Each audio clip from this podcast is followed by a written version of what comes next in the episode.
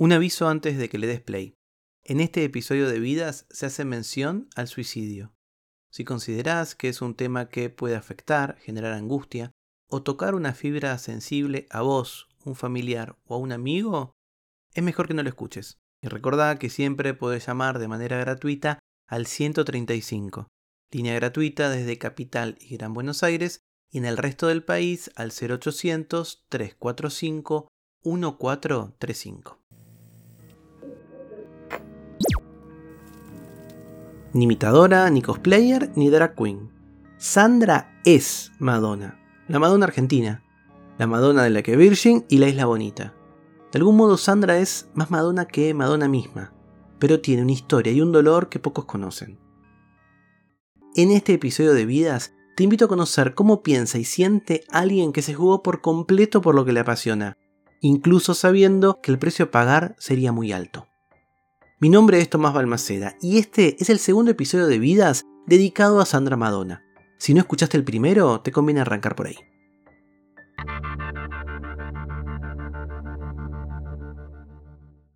Muchos conocimos a Sandra cuando en 1996 salió a defender a Madonna frente a una horda de sindicalistas y afiliados peronistas, solo armada con collares, medias de red y una minifalda. Pero con el paso del tiempo comenzó a aparecer en ciclos como Match Dance, en boliches, en eventos y se convirtió en habitué de la Marcha del Orgullo de Buenos Aires. Reconocible por todos por su aspecto y personalidad, pero nadie sabe a ciencia cierta quién es cuando las cámaras se apagan. Invité a Sandra a que nos cuente su vida. Aunque no estaba familiarizada con el mundo de los podcasts, aceptó de inmediato y llegó media hora antes de la cita al estudio de grabación. Estaba radiante, con sus medias de red, su minifalda, una decena de collares y muchas ganas de conversar. Lo hizo acompañada de su novio. Sandra, se conoce mucho de vos por las redes, por la tele, eh, desde hace muchos años. Quizás no se conoce mucho dónde naciste, cuándo naciste, cómo era tu familia. ¿Cómo era la Sandra chiquita? Bueno, yo nací en el Salaberry, en el hospital, capital, creo que ahora le pusieron Santoyane. Yo nací en el año 1973 el 24 de septiembre a la una de la tarde. ¿Y vos sos hija única? ¿Tenés hermanos? Yo te soy hija única. Mis padres se conocieron ahí en Flores, en la Plaza Flores, se pusieron de novios y bueno, después se casaron. ¿Tus papás a qué se dedicaban? Eh, no, mi mamá eh, era de Salta, vino a trabajar acá, lo conoció a mi papá y mi papá era descendiente de allá de Italia. Este, mi abuelo estuvo en la Segunda Guerra Mundial. Eh, bueno, vinieron acá y y bueno, edificaron la casa, crearon la casa y bueno, y nada, y eso, bueno, mis abuelos ya murieron hace un montón y bueno, está mi papá y mi papá tenía un hermano, mi tío que bueno, falleció también, así que nada, nada más tengo a mi mamá, a mi papá y a mi hijo. O sea que sos de alguna manera como hija de inmigrantes, tanto del interior del país que vino a Buenos Aires como de Europa. Sí, sí, sí, sí. ¿Tu infancia cómo fue? Eh, mi infancia fue en realidad muy tranquila, no tenía muchas amigas este, iba al jardín de infante, era demasiado tranquila yo. Y mi revolución empezó después del séptimo grado en la secundaria, después conociendo a Madonna. ¿Cómo la conociste? Y yo la conocí en como una virgen. Pero yo era chica, miraba In TV y me ponía a bailar los temas de ella. Y me gustó, me gustaron sus collares, me enamoré de ella, porque realmente me enamoré. Y a mí siempre me gustó usar collares de perlas, cantar, bailar desde chica y cuando la vi a ella con esos collares dije, wow, se viste como yo, porque era vestirse de negro y collares y nunca había visto en mi vida una mujer con collares y para mí era la explosión verla y hacer como una virgen. Ahí la conocí yo. ¿Y en tu casa qué te dijeron? Porque digo, me imagino que era alguien que hablaba en inglés, alguien que era un poco sensual, eh, nada, siempre fue polémica Madonna. Bueno, en mi casa mucho de Madonna no se conocía, la conocieron a través de mí. Este, yo empecé a investigar, a bailar los temas más de ella, Don Pruish, todo. Después iba a bailar a Farenje, que era en Moreno, y en Moreno había varios boliches Cadensen, Wall Street, pasaban todo lo que era la mejor música 80 y Madonna. Había bloques de Madonna, lentos de Madonna, y bueno, y habrán después para bailar con la Isla Bonita. Y bueno, y ahí le empecé a conocer más todavía, empecé a vestirme más como ella, empecé a trabajar, porque yo empecé a trabajar en realidad a los 14 años en una tienda. Ahí me empecé a comprar ropa negra, collares, pulsera y ahí, em, y ahí empecé. Esto entonces de alguna manera te viste como identificada, como que Oh, había algo de la estética, de la onda que te cautivó. Sí, sí, sí, sí. Era muy parecida a mí. Entre la estética y el baile era muy... me gustó.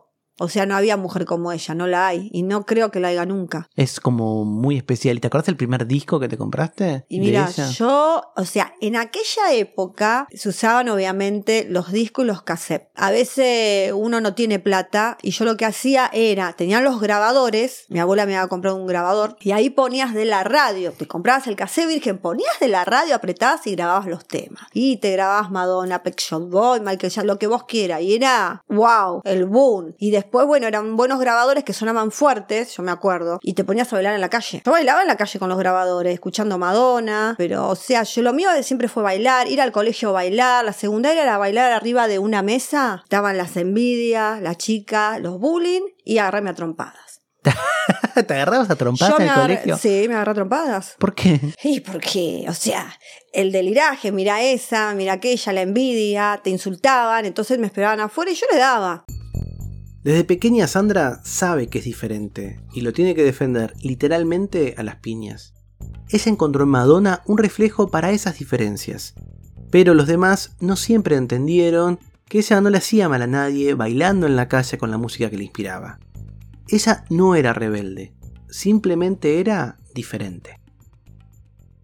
¿Eras rebelde de chica entonces? No, no era rebelde, la gente. La gente siempre me tuvo envidia. ¿Por qué? Porque quizás tenías una onda distinta. Claro, eras distinta, eras más llamativa, la jaja, que esto, que Madonna. Yo me juntaba con un pibe que se llamaba Daniel, que tenía las carpetas de Madonna, estábamos los dos juntos, siempre, y había otra chica más que estaba conmigo. Y bueno, en el cumpleaños de Madonna nos íbamos a pasear a tomar algo, yo me acuerdo, y por ahí entrábamos tarde al colegio, por ahí en vez de entrar a las 6, entrabas a las 8, nos tomábamos algo, entrábamos, y por ahí salías temprano, en vez de salir a las 10, salías a las 8 o 9, que faltaba un profesor, y nos íbamos por ahí a la plaza, íbamos al cementerio de San Justo, caminábamos, tomábamos alcohol, este, y después cada, a cada cual a su casa. Esa era la vida de la secundaria.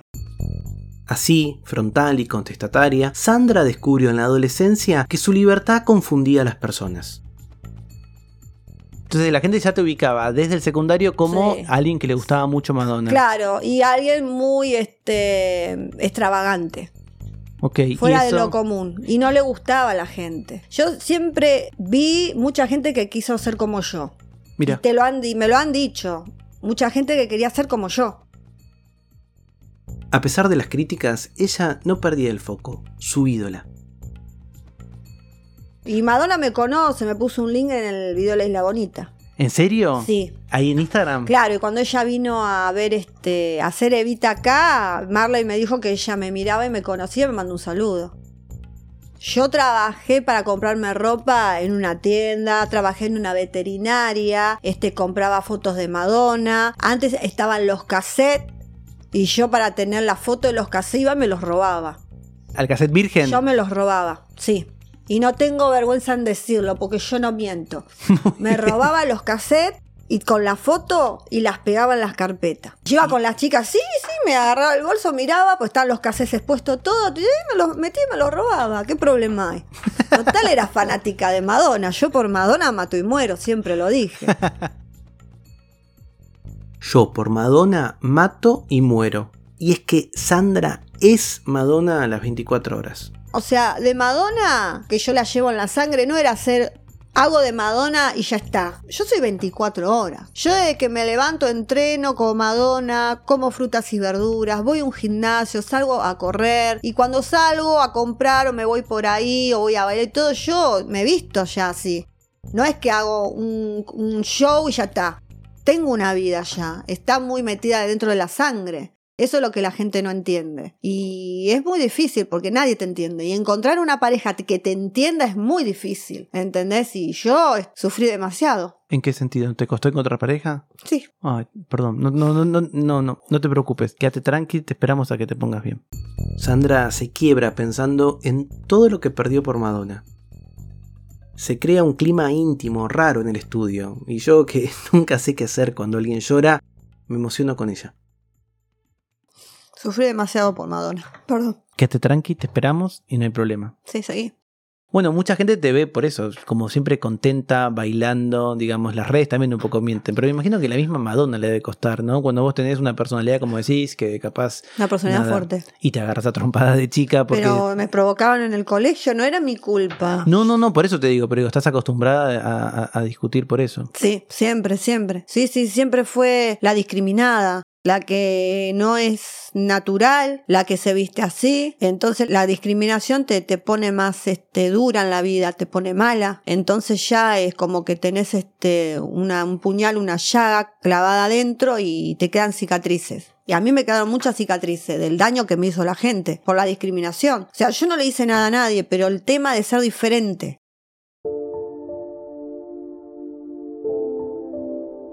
Sandra no le hizo mal a nadie, pero, como ella misma reconoce, es alguien con una personalidad fuerte. Y siempre será diferente. Nunca será una señora de barrio.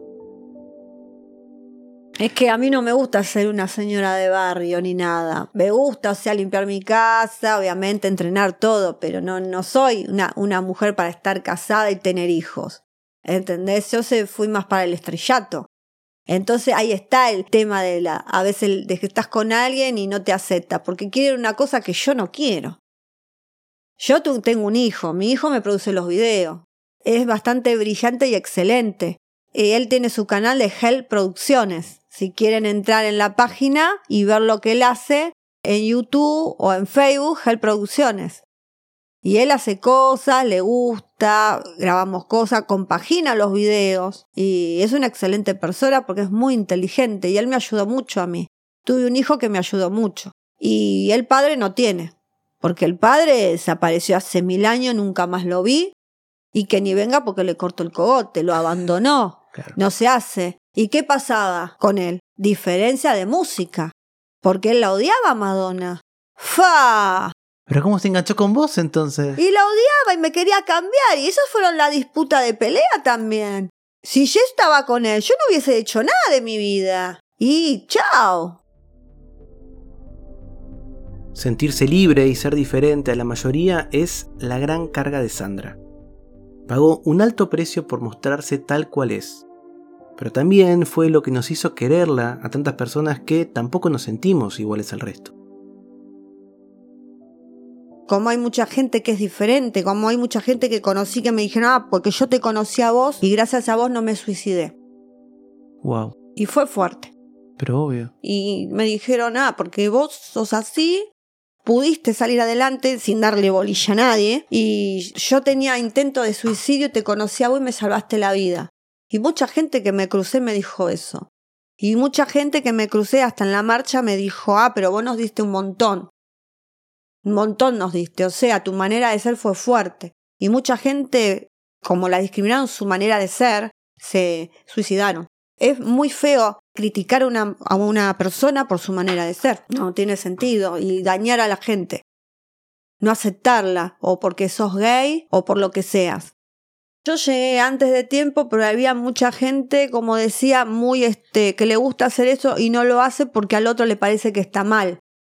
O sea, en aquella época estaba el New Romantic, el Dark, y er- es un grupo selecto que sigue siendo un grupo selecto porque yo voy a bailar a Requiem. Hay mucha gente que discrimina a la gente que es gótica, que se viste de negro, que está mal o que escucha esa, esa música que es diferente a los demás. Mucha gente le gusta la cumbia o el reggaetón. Y vos escuchás tus temas y te dicen, no, no me gusta, es una porquería, sacalo. ¿Por qué? Ese es el tema, ¿por qué? ¿Por qué tenés que amoldarte a algo que no te hace feliz, que vos sos feliz de tu manera y te criaste de esa manera? ¿Por qué meterle a la otra persona algo que vos no querés? Eh, lógico, o meter otras cosas que uno no quiere o que no es feliz. Y mucha gente se dedica a eso, lo que pasa. Entonces, ¿qué pasa? Ahora la gente se revolucionó. Hay gente que nace en un cuerpo equivocado, ¿no? Dice, no, porque yo soy así, pero yo me siento mujer. Ahora, si vos te sentís mujer, la comunidad gay para mí, yo soy su madre. Madonna fue madre de ellos porque hay muchos que sufrieron y ella los tomó para hacer un show, esto le dio, le dio trabajo, todo. Ella fue una madre para ellos. Entonces se sienten acogidos, ¿entendés? Entonces vos decís, sí, está todo bien, los acepto, los quiero, los amo, son así. Entonces ellos se sienten bien con alguien que realmente los quiere, no con gente que no los quiere o, o experiencias que me enteré que, por ejemplo, eh, lo tengo que decir, Hay gente que es trans o lo que sea, o transformista o lo que sea. Y los padres, yo me enteré que la madre dice, yo tuve un hijo así, no lo quería. Y él, la misma persona me contó y escuchó que la madre quería matarlo. Contratar a alguien para matarlo porque era diferente. ¿Por qué? Cuando le pregunté a Sandra por esa marcha por la que nos conocimos en medio de la disputa con el peronismo por la película Evita, su respuesta fue tan sencilla como clara. Y mirá, este, nos juntamos todos porque vino Madonna y yo eh, cuando me enteré que vino me agarré, me bañé, me vestía dentro de un remis y me fui allá, llegué y se me tiraron los periodistas encima, fue algo inédito. Y después puse a bailar, a cantar todo. Ay, vino Sandra Madonna, Madonna Argentina. Yo, wow, contenta. Nos quedamos ahí, nos quedamos a dormir. y había mucha gente en contra. Hasta a mí fueron a mi casa a amenazarme que me iban a matar, porque eso es cierto. Había uno que no sé de, dónde era, que estaba con los militares, porque no tiene nada que ver los militares. Hay gente y gente, no todos son iguales. Y me dijeron que, me calle la boca, porque si no me iban a matar. ¿Y vos? yo no? no me iba a callar la boca. ¿Y por qué? ¿Y por qué me tenía que callar la boca? Porque no quería que Madonna haga evita, no quería que uno salga a defenderla. Yo fui y hicimos la marcha para que sepa Madonna que había gente que estaba a favor. Pero la gente es muy ignorante porque Madonna vino, Alan Parker la trajo a hacer Evita. Alan Parker estaba buscando una actriz allá para hacer de Evita. Él quería hacerlo. No que ella dije, uh, voy a hacer de Evita, hago la película. No, él la trajo. Creo que hay un error muy grande y él la puso a ella y él vino acá. Y cuando, por ejemplo, él tenía, qué sé yo, eh, la película tenía todo el peronismo en contra, mucha gente en la calle en contra, ¿no te dio miedo ir a verla? ¿No te dio miedo que no, te golpeara, ¿qué miedo me va a dar? Al contrario, yo igual, yo me la banco. Tuve amenazas, tuve un montón. Pero ¿qué voy a hacer? Porque Evita no se la toca, porque Madonna es prostituta, porque Madonna hizo erótica, porque Madonna esto, lo otro. Y yo digo una cosa, gente, todo el mundo la pone. ¿No? O sea, todo el mundo tiene hijo y tiene sexo. O sea, demostrándolo o no, lo hacen. Y Evita tuvo una vagina y tuvo relaciones con Perón. Y a Evita se le decía que era prostituta porque era actriz. Y si hay cosas que ella hizo, no la van a decir, pero todo el mundo tuvo un pasado. ¿Por qué decir Madonna esto o lo otro cuando vino a hacer una película? Nada más. Se armó un despelote y en la inauguración, cuando la pasaron la primera vez, un despelote total. Era una película cantada, bailada, no era una película película. Mucha gente dijo que es una porquería, que era una basura. Bueno, está bien. Después que Madonna vino a hacer eso, todo el mundo se movió a decir, voy a hacer algo de, Madonna, de Evita, Esther Goris, todo el mundo quería hacer algo, pero este, mientras Madonna no había hecho Evita, la gente la tenía Evita, que la querían tanto, no la tenían ahí viva, la tenían este, como olvidada. O sea, no se movieron a hacer una película, eso voy yo. Hubo una revolución. Y es que la concepción de la ética para Sandra es simple. Sos buena persona si haces cosas de buena persona, más allá de tu pasado. Una persona puede ser lo, que sea de su vida, puede haber sido prostituta, prostituirse porque no tiene para comer, porque no se la condena, porque a veces uno tiene que trabajar porque no tiene guita. Esa es la verdad. Pero a una persona se le dice que es buena o santa cuando es buena, cuando da algo a alguien. Ahí la persona es buena, se le dice que es santa, que hizo algo por el pueblo. Después si tuvo un pasado, ¿a quién le importa? A mí no me importa, ¿a vos te importa? es así. Y la clave para ella es llamar la atención, porque si no llamas la atención, ¿para qué vivís? ¿Entendés? O sea, me encanta ponerme collar y pulsera. Ahora vos me decís, che, ponete, qué sé yo, una pollera así, un, un así nomás y no te pongas nada. Para mí, una mujer común, yo ser yo, no, no me gusta. Nunca me gustó. Me gusta la ser más extravagante. Llamar la atención. Si no llamas la atención, ¿para qué vivís? es así. Yo por llamar la atención y gracias a Madonna y Alejandra soy alguien. Sandra es libre, desfachatada, comparte su corazón entre la Madonna que la enamoró de chica y su verdadero amor, Christopher Lee. Cuando yo era chiquita, antes de conocer a Madonna, yo tenía siete años, antes de conocer a Madonna, conocí a Christopher Lee.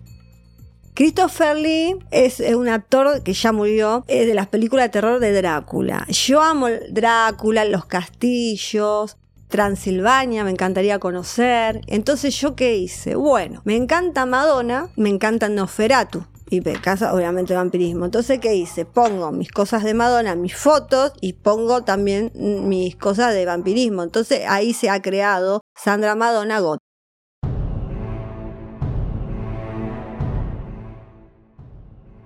Su amor por Nosferatus, el conde Drácula, es tan fuerte que ella siente que tiene una conexión que trasciende fronteras. Se volvió su musa inspiradora y su verdadero amor. Lo reconoce incluso enfrente de su novio que está con nosotros en el estudio. Y ahí está. Y tengo mis propios temas, por ejemplo, Nosferatu, mi altísimo amor. Son todos temas de amor que yo le canto a una persona que no está acá, que está muy lejos, que me encantaría que venga, que es el amor eh, eterno, que es mi Nosferatu, mi vampiro. Esos temas son dedicados a él. Eso yo se los dediqué a él. ¿Esa persona existe? No, es el conde Drácula. Y vos sentís que estás enamorada de él. Y yo siento varias cosas por él.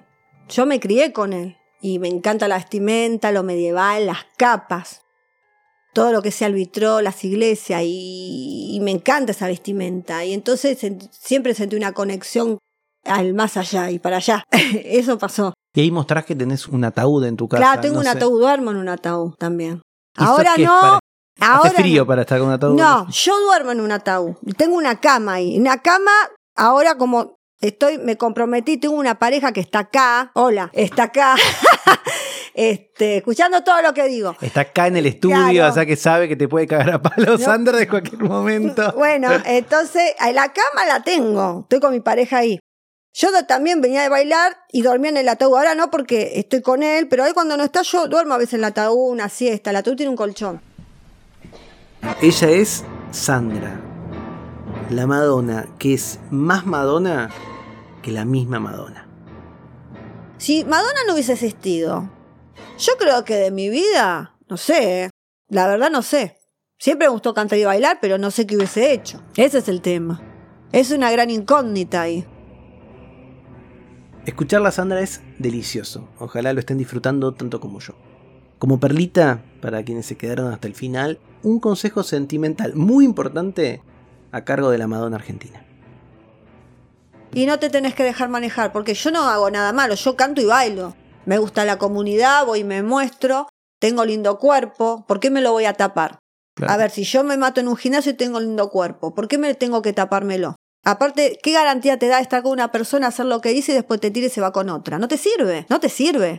O sea, vos podés serle fiel, todo lo que vos quieras, pero el día de mañana se calienta y se va con otra. ¿Vos qué haces? Me parece que es al pedo. es al pedo decir, ah, me pongo toda de largo, me tapo y no hago nada. ¿Por qué? Y el día de mañana te deja y vos todo lo que tenías que hacer te arruinó tu vida y no lo hiciste. Entonces, a mí me parece que no, mano dura hay que darle a la gente. Chicos, no se dejen manejar, péguenle. Si ustedes se dejan manejar, fueron. Sí, Vidas, Sandra Madonna fue una investigación de Tomás Balmaceda. Edición y tratamiento del sonido, Andrea Kukier. Arte, Germán Eberhardt. Cada 15 días, un nuevo episodio doble de Vidas en el que te invito a conocer lo que no sabías de aquellos que tuvieron su gran momento de fama. Este episodio de Vidas fue realizado con el apoyo del programa Mecenazgo del Ministerio de Cultura del Gobierno de la Ciudad de Buenos Aires.